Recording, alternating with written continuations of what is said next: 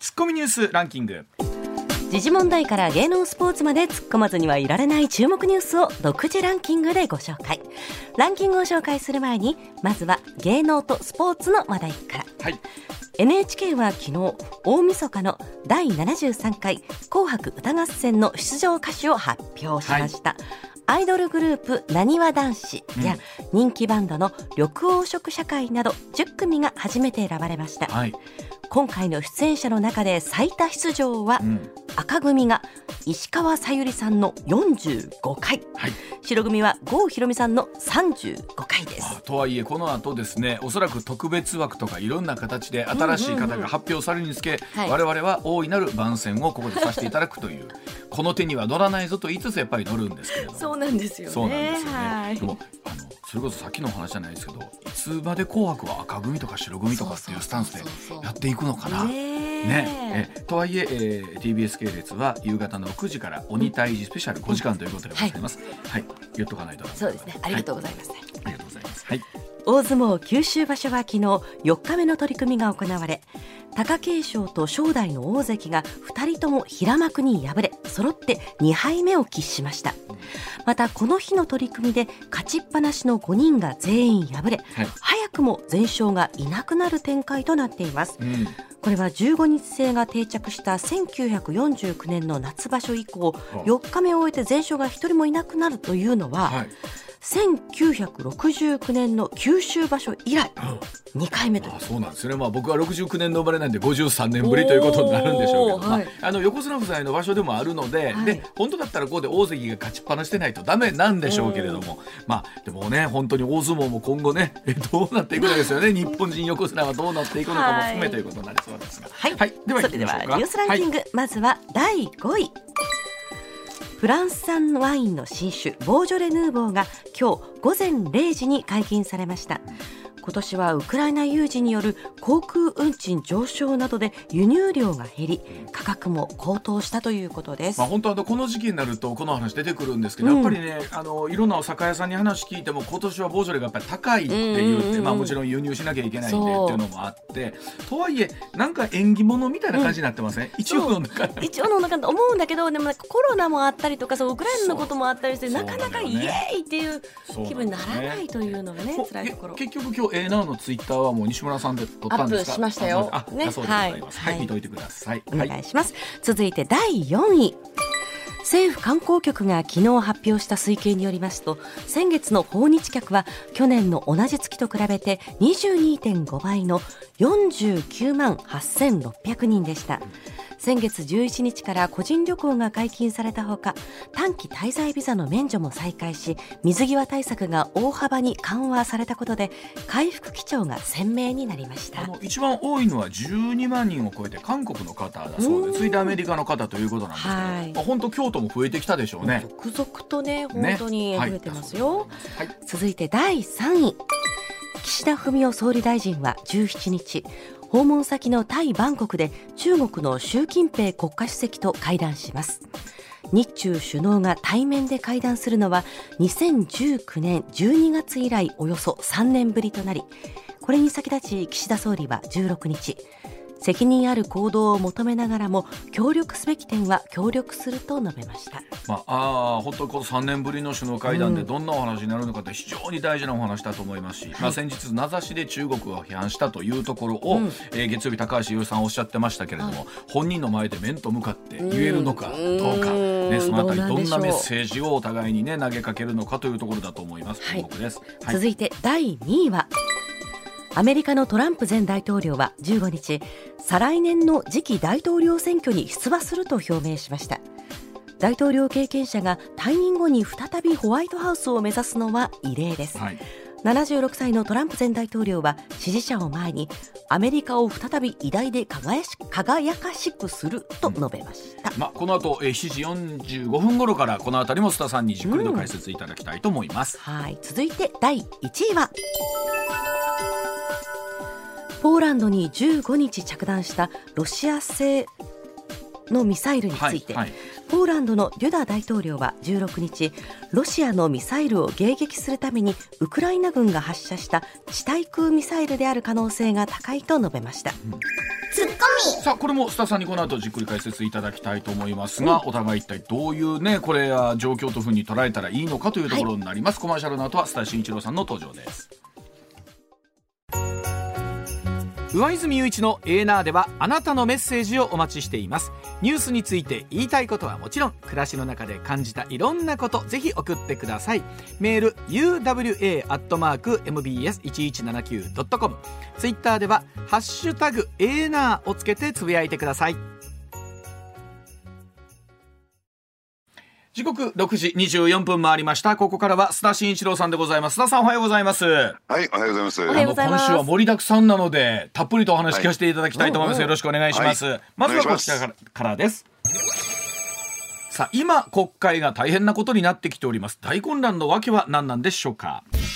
今週月曜日政府与党が来月10日までの臨時国会の会議延長する調整に入ったことが明らかになりました、2022年度第二次補正予算案と世界平和統一家庭連合旧統一教会の被害者救済に向けた新しい法案の成立の万全を期すためで延長幅1週間程度が軸とされていますが状況によっては会期の再延長も検討されているということです。さあ寺田総務大臣の政治と金の疑惑など辞任ドミノも気になる中なんですがさあ今の国会どうなってるんでしょうかというところでございますけれどもさあ須田さんまず今日の「週刊文春」にも、ええ。えー寺田総務大臣のですねおよそ106万円の裏金をめぐる公選法違反公職選挙法違反の疑惑など出てますがさあ、はい。どうなっていくかですよねこれ寺田さんね。まあ、あの寺田さんの話はね政治と金の問題なんですけども、はいうん。ちょっとその話に入ります前にですね、はいはい。入る前にですね、はいはい。あの実は私昨日ですね、うん。ある企業経営者のうん。誕生日パーティーに出てたんですよ。はい。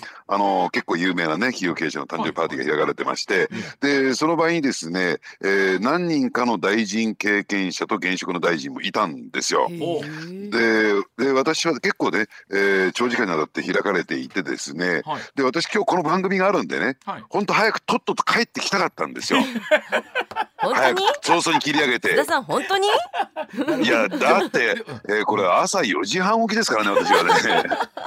でもまあその分入念な取材をしてくださったということですね、う。んそのそこで。でとっとと帰ってきたかったんだけれども、はい。要するに私の周りにいる国会議員が大臣経験者誰一人帰ろうとしない。おー。で私ね最終的にはねねあの夜な夜の11時に、うん。えー切り上げて、うん。えー帰ってきたんですが、うん。まだ残られてる方がいらっしゃって、ー。で先生たち大丈夫なんですかって聞いたら、ううん、あのそんなに忙しくないからって。いうだから さっき上泉さんうん。が今国会が大変なことになっていますがというね、はいえー枕言葉つけていただきましたけれども、で実はですね結構ですね国会議員今のんびりしているという状況にあって。えー嵐の前の静けさなのかなって私はね、えーそんな風に思いましたけどね。むしろなんか静かだからこそ気になるみたいな感じですか？というよりもですね、うん。今予算委員会っていうのが開かれていないんですよ。はい、ですから一番大事なですね、えーまあ言ってみれば第二次補正予算ですね。29兆1000億円の、えーまあ、水を計上している、えー第二次補正予算。でこれがですね今今国会でも一番の目玉になってるんですが、はい。そもそも予算委員会が開かれてないので、うん。えー全くですねこの議論が前へ進んでいっていない。うんうんうん。でどうしてかっていうと今あの岸田首相がですね外遊中はい。で ASEAN の首脳会議に出ておりますんでね、うんうんえー海外にいるために、まあ、あの予算委員会っていうのは全ての大臣の出席が義務付けられているものですから、ほどうん。結局その帰国を待たなきゃならない。じゃあ一体いつから予算委員会が開かれるのかというと来週月曜日からなんですね。あー。はいはい、うん。でそういった点で言うとですねまああのまあ、言ってみれば寺田総務大臣も、うん。えー秋葉大臣まだ秋葉さんもですね、はい。まだ新たな疑惑が出てきましたけどね、うん。えーまあ、このお二人がですね辞めるか辞めないのかっていうのも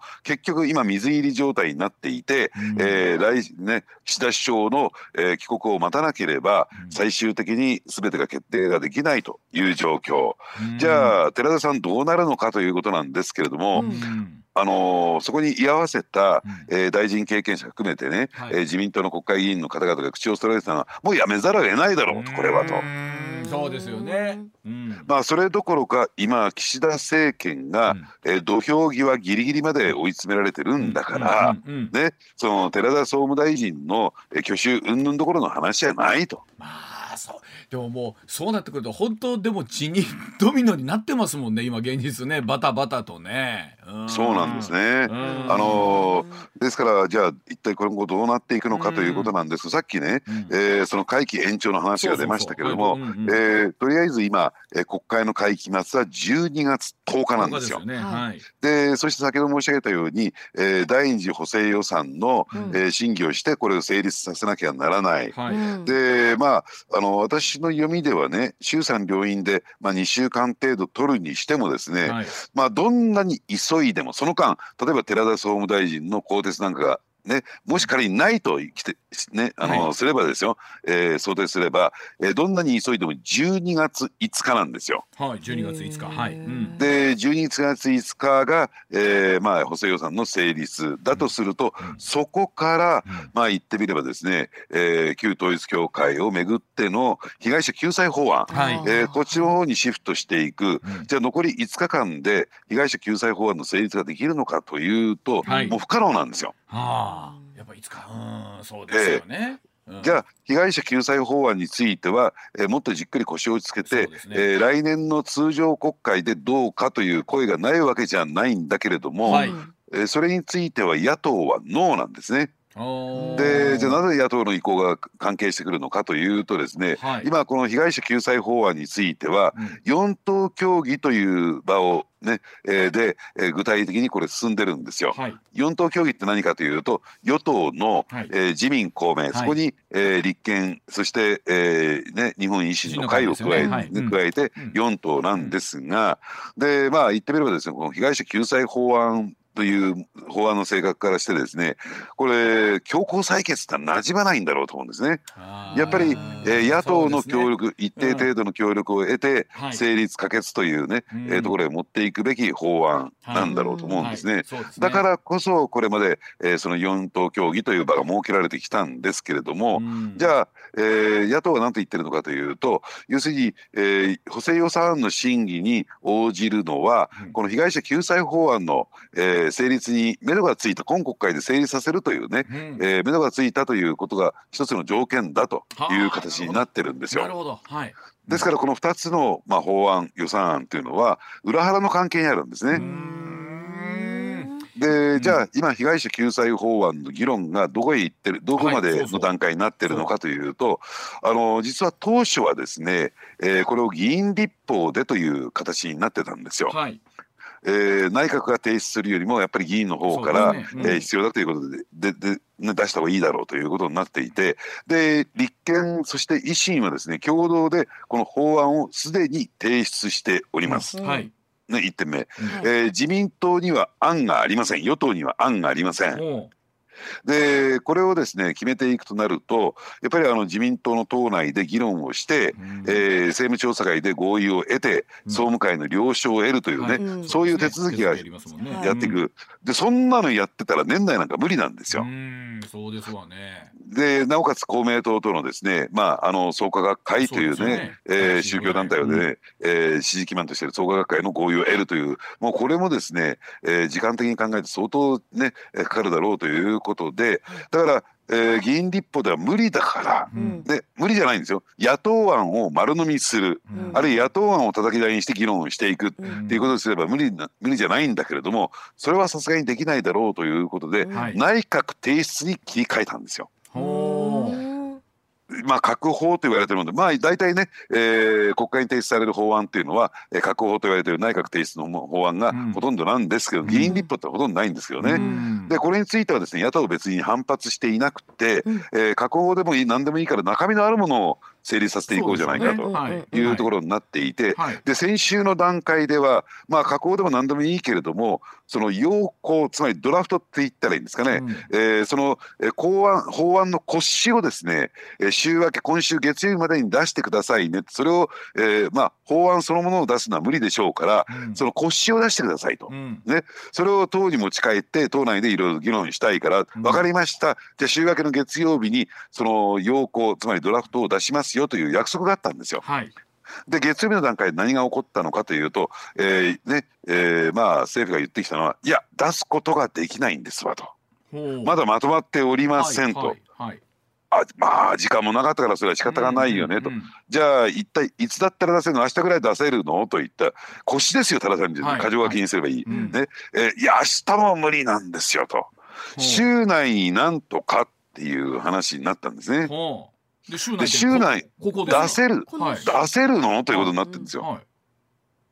だからそういった点で言うと今その腰すらもまとまってない。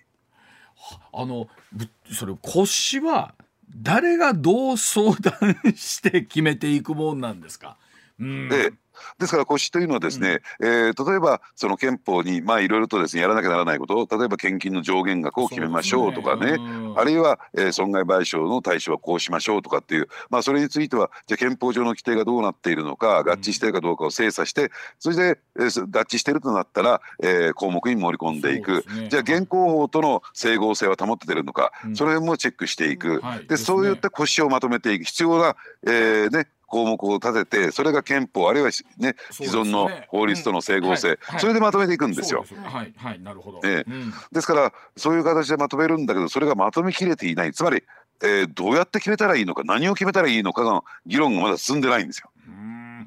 かといって野党案を丸飲みするとかそれをベースにするのはちょっと嫌だなみたいなのがあるわけなんですかやっぱり。まあこれはメンツの問題もあるし、うん。野党案とは結構ハードル高いんですよ言ってみれば。でねうん。でそこへ出てきたのがまた今週も登場しますよ。ね、うん。えーこの番組のおなじみの、はい。えー小物界の大物。もうちょっといいもういいもう言いたいだけになってます。もうもうもうやっぱりいいじゃないですか今週もそういうクレジット。ははい茂木さんね。はい茂木えー、茂木さん、はいはい。茂木さんが茂木幹事長がですね、はい。いやいや4党協議だけじゃなくて、はい。えー他の野党とも協議を開始すると言って、はい。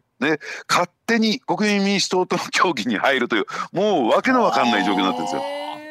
でもその話を聞いてるとこの法案は誰のためにあるのかって感じになりますよね。うん本来なら、えーその被害を受けた方を救うために救済するためにって思うんであって、ね。ね、うん、いやそれはもちろんですではい。でなおかつ早急にこれまとめなきゃならないですよね。やっぱりね。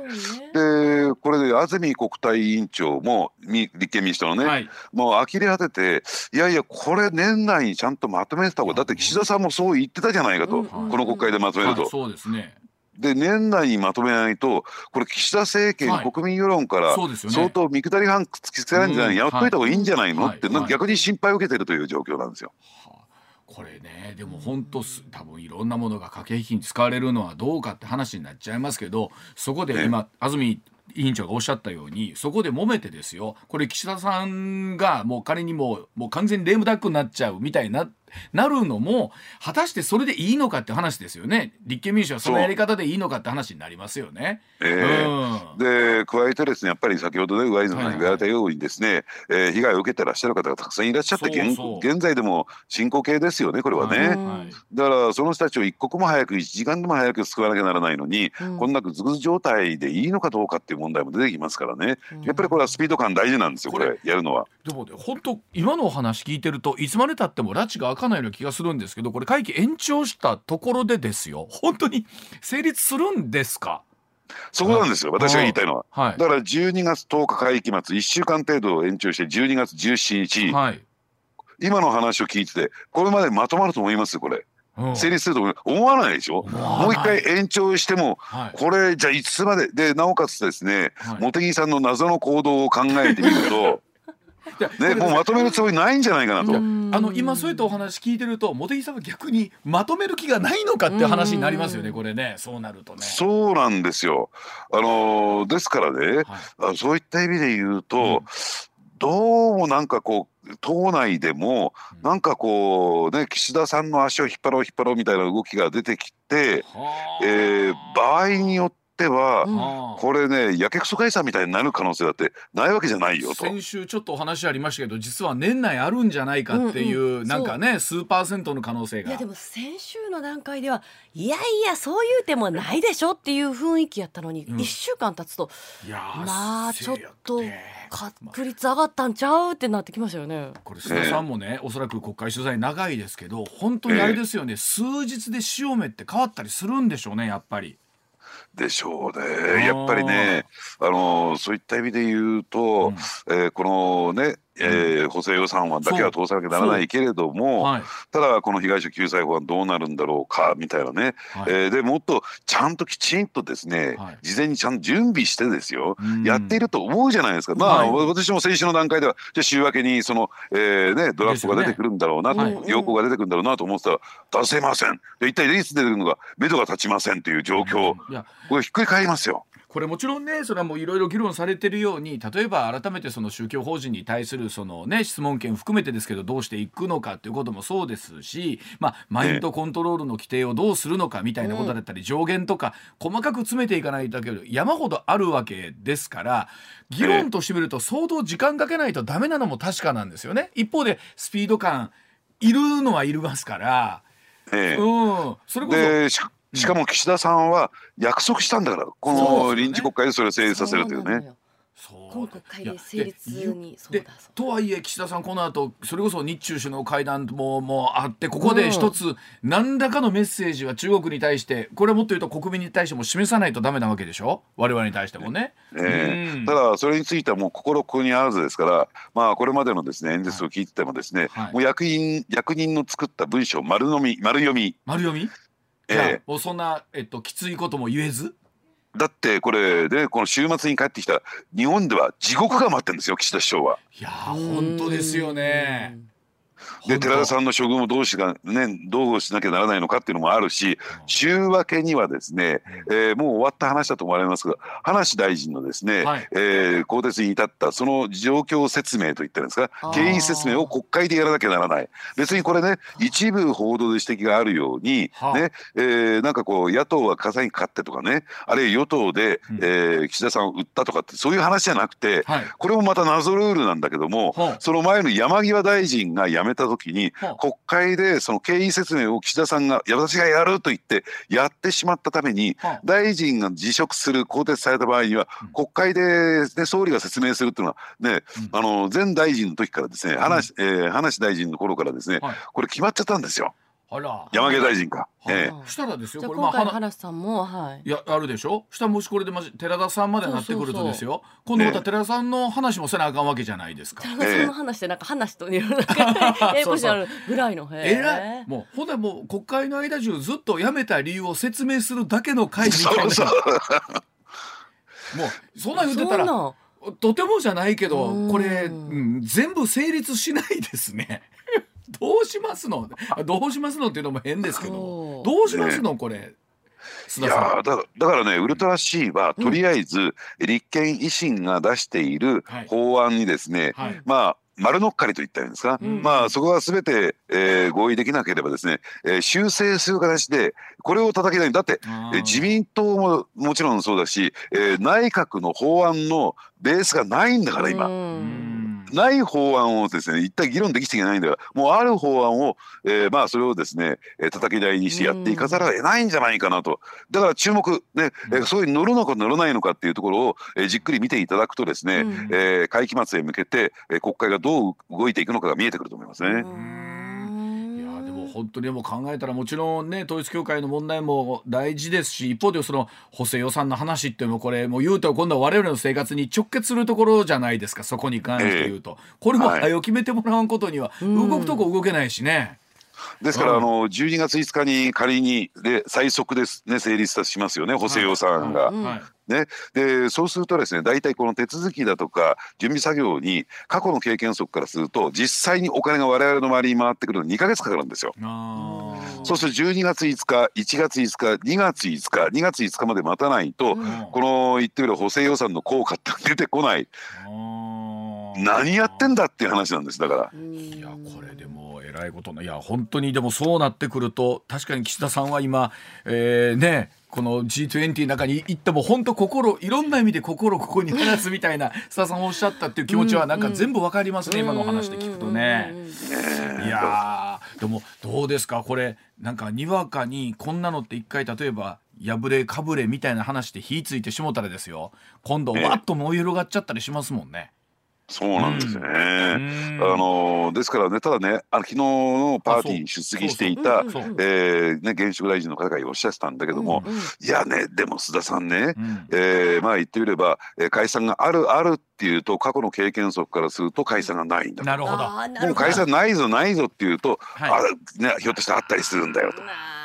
だから今あるあると言われているから、ないんじゃないかなと俺は思うっていうわけですよ。なるほど。それで11時まで飲んでらっしゃるわけですね。ないんだもんって言って。いやだからそうするとですね、えー、そのこと自体が解散があるのかないのかっていうことが今国会の中で大きなね、えー、注目ポイントになってきてるっていうねこれ異常事態ですよ。でもなんかね僕わかんないですけどそういうのって人の気持ちの中に、うん、こうふっとその解散という荷物が湧いた時点でですよ、それに特にやっぱり国会議員の皆さん自分の生活もかかっとるわけですから、はい、振り回されるとこってありますよね。そうですね。で加え、うん、で加えてですね風が吹き始めると、うん、これ総理大臣にもそれを止めることができない。風が吹くって何かっていうと、はいはい、例えば昨日はね、はい、えー、皆さんパーティーで飲んだくれてましたよ。はい、ねうまそうな寿司もパクパク作ってましたよ。ね、ね、そんな時間があるんだったら、もう地元帰ろうと。あ、そうですよね。東京からですね、地元へどんどんどんどん帰る人が出てきたら、い、や、なんかやっぱり選挙だね。で、金集めする人が出てきたあるいは新しいですね、えポスターを作り出したりなんかしたらですね、もう止めようがないんですよ。そうか、誰かが動き始めた。え、先生帰られたんですか？先週みたいな話になるわけですね。えええー、そうか。えポスター先生も発注なさったんですか、うん、えー、うちもしなきゃみたいな。年賀状やないんやからそうですよね。あのねお宅も出しましたよ話今のうちにやっとくと30%引きですよみたいなね。早期割引あります。いやほんま。でもわあの笑いごっちゃないけど本,、ね、本当にでもにわかおっしゃるように風って怖いですよね。そうなんですそういうことか。なるほど。わかりました。では続いていきましょう。こちらでございますさあ6時45分になりました。もう一つの大きな話題です。G20 のさなかポーランドにミサイル着弾今後の影響でございます。えウクライナのとの国境に近いポーランド東部に、えロシア製のミサイルが着弾して2人が亡くなった件について16日には G7 首脳と NATO の緊急会合が開かれるなど緊迫した状況になっています。さあポーランポーランドのドゥナ大統領ミサイルについてロシアが発射したミサイルであるという証拠は今のところないとしてウクライナ側の地対空ミサイルの可能性が高いという見解を明らかにしました。さあこの話も今朝になっていろいろ動いてますが最新情報を含めて今後どうなっていくでしょうか。須田さんお願いします。はい、うん、あの最終的にはですね、うん、えー、どうやら報道ベースですけどね、はい、えー、ウクライナの迎撃弾って言ったらいいんですかね、はい、えー、今、あのロシア軍はですね、えー、ウクライナの全土に対して、えー、ミサイル攻撃どんどんどんどんやってるわけなんですが、はい、それを迎撃するためのミサイルが誤ってポーランド領内に、えー、落ちたんではないのか、あるいはその迎撃したミサイルをですね、破片が、えー、ポーランポーランドに落ちたんではないかと、えー、その可能性が極めて高くなってきてるんですけれども、はいはい、ただその前提としてね、え今回のあのウクライナ戦争って呼ばせていただきますけれども、はい、あのにはですね暗黙の了解事項実は2つの暗黙の了解事項っていうのがあるんですよ。でそれは一つはですね、えー、まああの言ってみればえー、ウクライナの戦場はウクライナに限定すると、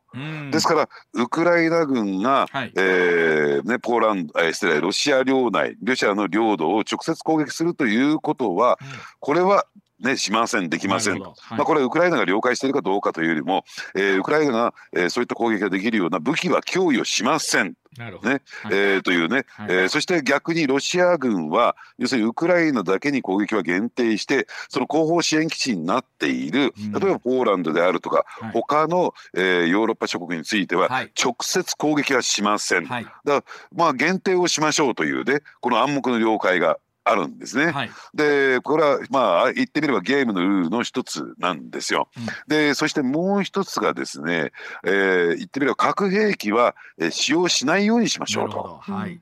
核兵器を、はい、えー、使用はしないと。えー、いうこと、でこれが2つのルールだったんですけれども、うん、ただ後者についてはねちょっとロシアの、えー、ロシア軍の状況が怪しくなってきたためにですね、はい、えー、つまり劣勢が伝えられてきている中で場合によってはロシアが、えー、核兵器の使用に特に戦術核の使用にですね踏み切るんではないかという懸念が、はい、えー、だいぶ前からあったんですね。ね。はい。えー、うん、ただこれについてはですね実はアメリカは手を打っていて、はい、え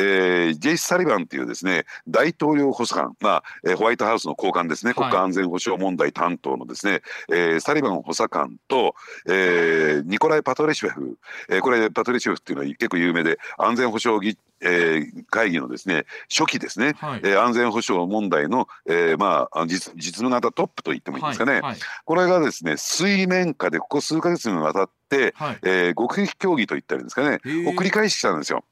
その核兵器を使用するなっていうところを牽制するためにですね、はい、核兵器の使用問題について、えー、水面下では米米ロはですね、うんうん、このずっと協議をしていて、うん、少なくともこの窓口が閉ざされていないんですね。このルートが遮断されてないんですよ。なるほど、はい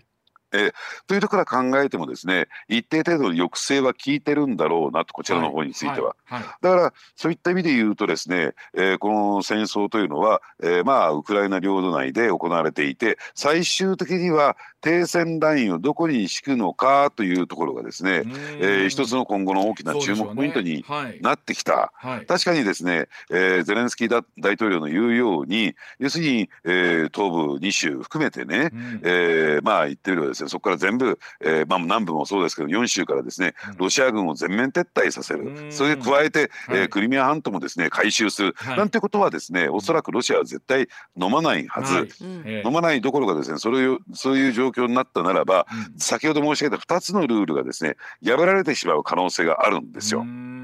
これ暗黙の了解事項で、えー、何も調印してるわけじゃありませんからね。でですから、えー、そのですね、えー、2つのねあの合意が暗黙の了解がですね守られる範囲のところで停戦ラインと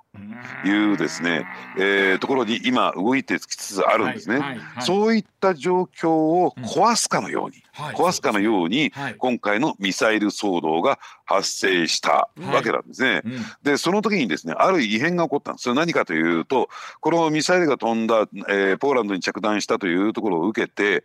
えー、株式マーケット大暴落したんですよ、一瞬。ね、はい、何を意味しているのかこの大暴落が何を意味するのかというと、うん、第三次世界大戦の連想が働いたんですね。あのなんならバイデンさんも私服姿のまんま高官と喋ってたっていうね写真が出てましたけれども、うん、それぐらいなんか緊迫した状況だったんですよねあの時ね。そうですね、え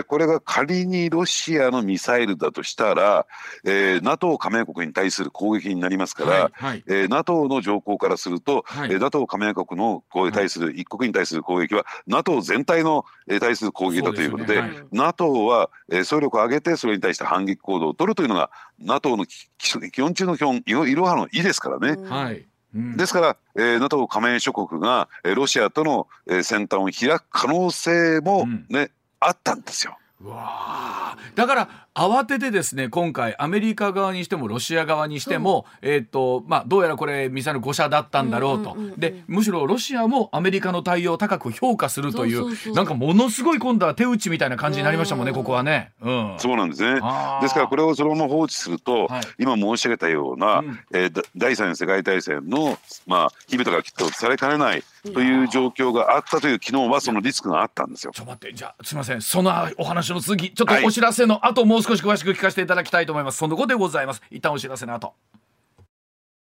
さあ須田さんお話途中になりましたがその第三次世界大戦かというところはどうやら回避されたようなんで 回避されたんですが。さあ果たしてこのミサイルは結局真意はどこだったんだっていうところなんですけど、うんうん、真意というか何だったんだということなんですけども。ええ。はい、まあその辺がですね今後の調査といったらいいんですかね、はい、えー、をしていかないとわからないということなんですけれども、はいはい、ただどうなんでしょうね、うん、あのゼレンスキー大統領がね、はい、えー、まああの15日の夜のビデオ演説で、はい、まあ、今回のですね一件に触れてですね、はい、えー、攻撃が我が国だけにとどまらないと何度言ったことか、はい、ねえー、集団安全保障に対するロシアのミサイル攻撃だというふうに言っているところを見てもですね、うんはい、さあ本当にこれロシアのものじゃなかったの？とかね、うん、あるいは偽旗作戦じゃないけれども、はい、要するにウクライナが、はい、えー、こういったミサイルをね地対空ミサイルを飛ばしたんじゃないのか、意図的にね、飛ばしたんではないかというような、えー、疑惑もくすぶっていくのかなと思いますよね。今だあのこれも報道ベースですけどもゼレンスキー大統領は、うんうん、ロシア側が撃ったという証拠があるということを言ってるわけなんですよね。ねまあとは言ってもですねこれ本当にねロシアが撃ったというのは本当のことだとしても、うんはい、そうなってくるとですね、うん、えー、状況ガラッと変わりますんで、ね、はい、ではあ7時の情報の後もう少しこの話続けてまいります。まあこれ本当須田さんこのお話って確かにいろんな側面から考えると誰がどう本当のことを言っていて本当の証拠はどこにあるんだっていうことなんですけどこれはもう本当に今須田さんおっしゃったようにあのロシアが撃ったことになってしまうとえらいことになるわけなんですよね。ええ、ただですね大前提としてですよ、大前提としてとして。まあそもそもロシアがですね、うん、えー、このウクライナとポーランドの国境近くをですね、はい、ミサイル攻撃さえしなければね、はい、こんなことは起こらなかったんですよ。確かにでそのことについてはですね、うん、えー、ポーランドはまあ理解している、まあ、そういった発言も出てきてますからね、うんうん、そういった点で言うとですね、えー、刻一刻とこのままの状況を放置するとですね、うん、えー、いつ何時またですね再び、えー、第三次世界大戦につながりかねないようなね、うん、えー、状況にもなりかねない。今回は回避できたとしても、ねはい、次はそうではないというね状況。こうなってくるとですね、はい、やっぱりそのことを意識してつまり第三次世界大戦的な、はい。えー、NATO との直接対決っていうのをね意識して、はい、要するに停戦協議が加速度的に私は進んでいくんではないかなと。確かにそうですよね。そうですよね。ね、ででもおっしゃったように言ってもロシア側とするとそのクリミア含めて南部4州東部4州というところは絶対に譲らないと仮にするかといってウクライナそれ丸々飲むわけにはいかない。さあどこに停戦ライン持ってくるかというとお互いのメンツ立てるところおそらくこの1年かけて世界中がね考えたと思うんですけど、本当にここの解がないですよね。ええ、うん、でただですね11月9日の日に、はい、まあこれも大きく報道されてるんでご存知の方も多いと思うんだけども、はい。はい、あのヘルソン市ヘルソン州のですね、州都ですね都ですね、でここのですね南側から、はい、えー、ロシア軍が、えー、川を渡って撤退するドニエプル川とい。うね、うん、撤退しましたよね、でね対岸の方はですねもう要塞化してるんですよロシア軍の。うんうんうん、でここを攻略するってのは相当難しい状況にあるので、ある種この大きな川がですね、停戦ラインになる可能性が高くなってくるんじゃないかなと。なんか膠着しますからね戦線が。今後。多分なんでしょうね。こう国際的に見ると実はいろんなところにメッセージが出てるような感じもしますよね。そうやって思うとね。ちょっとずつあのお互い押して押し返してということになるんでしょうけども、ただこれどうですか須田さん。本当いろんな見立てがありますけどここはもう本当どこに向かって進むんですか？今じゃあそれでいうと停戦ラインという言い方が正しいかどうかですけどそれを今お互いに探ってるような状況というふうなフェーズに来てるということなんでしょうかね。そうですね。あのですからそういった意味で言うとですね、うんはい、えー、どうなんでしょう。支援疲れなんていう言葉が出てきてるようにそして、えー、はい、後でまた申し上げますけどね今回の中間選挙の結果を受けて、はい、さあどうでしょう。こう、ね、今までのようにアメリカがねあのウクライナに対して、はい、えーあのね、お金の部分でもそして、えー、軍事物資の面でもです、ね、全面的に全面支援体制を組んでましたよね、はい、果たしてこれが今後続いていけるのかどうなのか、共和党サイドはですね、えー、このねあのある種こう白紙小切手をウクライナに渡すことに対して、非常にこう否定的な人たちも出てきてますんでね。はい、そうですね、はい、ですからそのアメリカの動きっていうのも一つ大きく影響してくるのかなと私は思いますけどね、うん、でもやっぱり今回バイデン大統領とそしてロシアの高官のお話とかを見るにつけなんとかやっぱり最悪の事態は国際的にはもちろんですけど避けたいっていうメッセージはいろんなところで見られますよね。そうですね、うん、ですから、うん、ですからそういった意味で言うと、うん、そのてどうでしょうね、停戦の機運は、まあ、今回の一件を境にですね、はい、大きく高まっていくんだろうなと。あのそれにしてはあのお二人とはいえこのねポーランドの方の尊い人命を失いつつというところでありますからね。これは手放しにたいところあるんでしょうけれども、なるほど分かりました。はい、では、須田さん今度は7時45分頃からはその注目の、はい、えー、トランプ前大統領のメッセージを、えー、須田さんがい。ろいろと紐解いてくださいましたので、楽しみにしております、はい、はい、引き続きよろしくお願いいたします。お願いします。おじきの今日の裏ネタです。さあ須田慎一郎さんの取材の末に使いましたとっておきの裏ネタ今日もご紹介いただきたいと思います。では須田さん早速お願いいたします。トランプ前大統領ついに出馬を表明演説のポイントはここだ。はい、えー、アメリカのトランプ前大統領15日フロリダ州の自宅マール・アラーゴで開いた集会で2024年次期大統領選への立候補出馬を表明いたしました、えー、中間選挙での苦戦によって共和党内ではトランプ氏への批判的な声も出ているわけなんですがさあ一体どこまで支持が広げられるのか須田さんの注目ポイント裏事情をお聞きしたいと思います。須田さん。お願いします。はい、あの今回のですね、あのトランプさんの、えー、大統領選、えー、出馬に関してですね、キーワードはカムバックっていうことが、ねえー、言われてますね、はい、これアメリカ人大好きな言葉でしてね。なるほど。えー、ね、私も早くカムバックしたいなっていろんなことで。どこにカムバック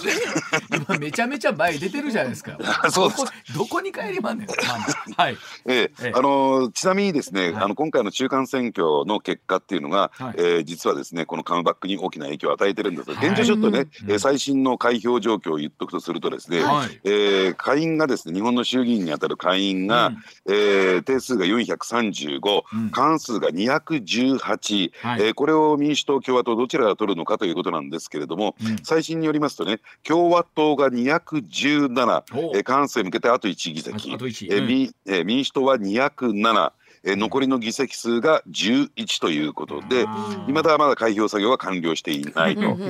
えーで上位に関してはですね、まあ、これは皆さんねラジオ機の皆さんもよくご存知だと思いますけれども、はい、えー、総議席数100なんですが、はい、えー、共和党がですね49、うん、えー、そして民主党が50ということで、はい、えー、残りジョージアが一つ一州残ってるんですけれども、はい、これは12月6日の決選投票ね、ね、再選挙ということになるんでしょうね。うん、でただこれ共和党が取ったとしても5050で、うん、で最終的に、えー、上院の議長はですね、えー、カマラ・ハリスね、はい、えー、副大統領が兼務しますから、決裁票ということで1票民主党に入れますから51対50ということで、うん、もうこれジョージア州がどう転ぼうともですね、はい、えー、民主党が過半数を抑えたという形になっておりますと。うん、でこのことを踏まえて、まあ、まさにですね、えー、15日にトランプ大、ね、前大統領が出馬表明をしたんですけれども、はい、これだけ見ますとねなんか前に言われてたよりは、うん、なんか共和党勢いないよね。そうですよねって言われますよね。えー、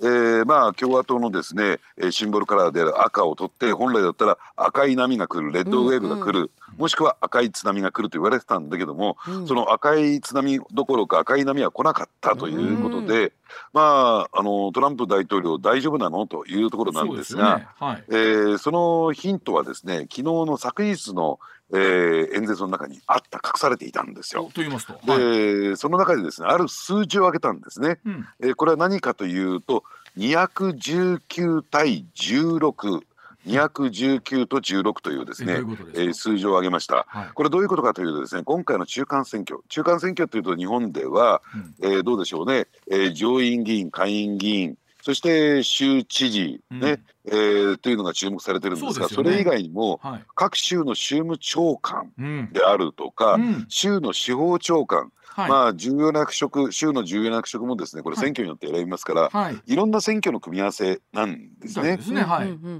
で実はそういった州の州務長官であるとかあるいは司法長官を合わせて、うん、そこにトランプ派、うん、もう最近はですねマガ派と呼んでるんですけどもなるほど、えー、メイクアメリカグレートアゲイン。マガ、マガ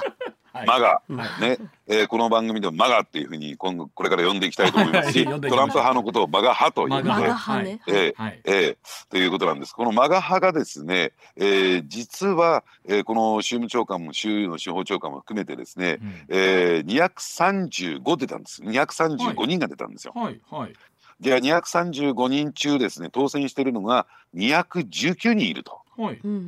でそのマガ派で落選したのが16人しか現状いないと。なるほど。219対16圧勝。なるほど。なるほど、はい、えいつの間にルール変わっちゃったのかな？みたいなね。上下院ぐらいまあせいぜい州知事ぐらいなんじゃないですか、はい、というところだったんですが、はい。うん、要するに勝率9割超えてるんですよ。うん。で、そうね私が推薦した候補が全員ほぼ全員当選しているのに私が出ないでどうするみたいな。私が大統領選挙2024年大統領選挙に出馬したら間違いなく圧勝。ね、えーまあ、前回のね、えー、大統領選挙では、うん、負けたといええー、史上最高の得票数だったんですよ、はいはい。うん、トランプ大統領はね、うんうん、それを上回ると。上回るぐらいの票が稼げるんだこの219対16を見てくれみたいなね、うんえー、いうところ、まあ、でさすがにですねとあの取ってつけたような説明なんで、うん、あの今日もざーっと見てみましたこう219と16という数字は、はい、どこの新聞も日本は報道してないですよね。ですよね。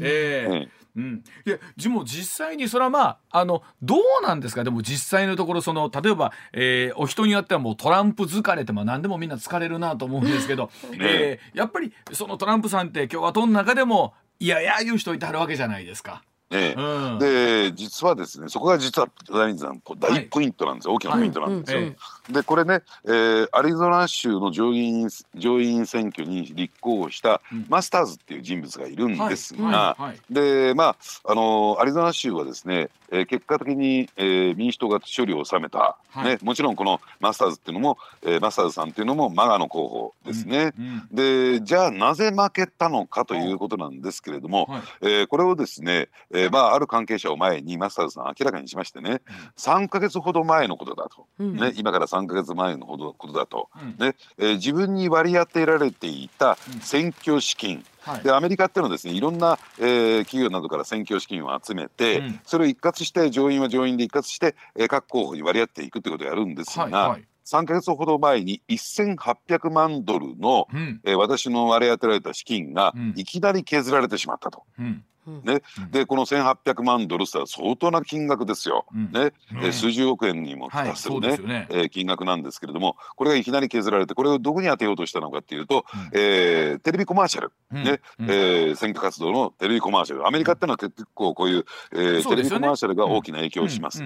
出るんですけどもこれが、ね、削られてじゃあどこに回ったのかというと、アラスカの上院選挙で反トランプで出ていた、うん、ね、共和党候補ですよ。リザ・マーカウスキーというね反トランプ派の候補にこの1800万ドルが振り分けられた。それをやったのは、はい、えー、ねえー、まあアメリカのですね、まあ、あの共和党の上院のですね、リーダー、はい、え上院の院内総務と言われているミッチー・マコネル、はい、これがですねその選挙資金の振り当て割り当てを全部仕切ってるものですから、うんうんうん、このミッチー・マコーネルでリーダーがですね、うん、えー、1800万ドルを、えー、マガ候補から削って反マガ候補に振り分けた、はいはい、こういうある種のこれ嫌がらせがあったんだっていうね、だから私は落選したんだって言ってるんですけれども、ね、だからもう、えー、民主党の中でもあ共和党の中でも、うん、ね、反マガっていうのはこれだけいるんですよ。そうですよね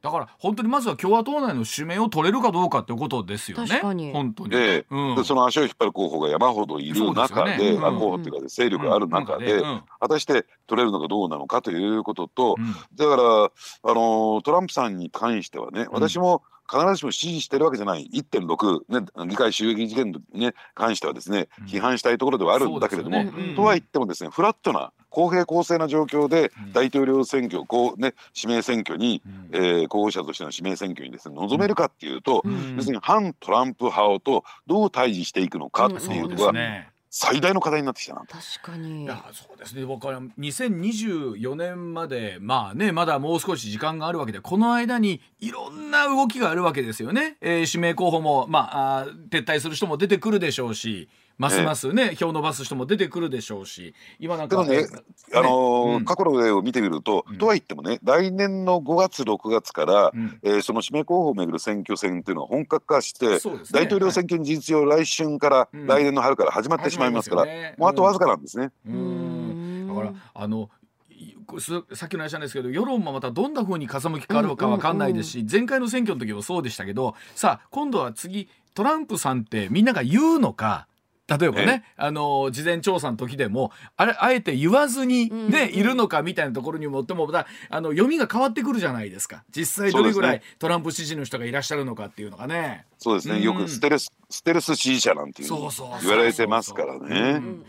でもそれでもね結局なんか結局24年の大統領候補は共和党にしても民主党にしても結局トランプさんを軸にどうするかって話にやっぱなるわけですよだって民主党のお話全然出てこないですもんね、まあ、バイデンさんどうするのかって話にもなるんでしょうけども。えー、うん、そうだからバイデンさんだって本当にねじゃあ出るのはいいけどあと4年間務まるんですか？っていうね。やっぱりあの正直申し上げて今回のねサミット見ててもお年召されたなっていう感じはちょっと感じますもんね。そうですね、えー、そしてねあのきちんとね、あのー、なんていうかな、うん、そのボケずにやっていけるのかどうなのかっていう問題も。またどっかでアメリカの方ってやっぱり強いアメリカを好きですもんね。そうそうそうそう。なんですね。うん。だからメイクアメリカクレートアゲイただあのトランプさんの英語って僕らでも分かりやすいの使ってくれるから。ね。なるかもしれません。わかりました。では引き続きスターさんまた来週もお願いいたします。はい、はい、どうもありがとうございました。はい、えー、おじきの今日の裏ネタでした。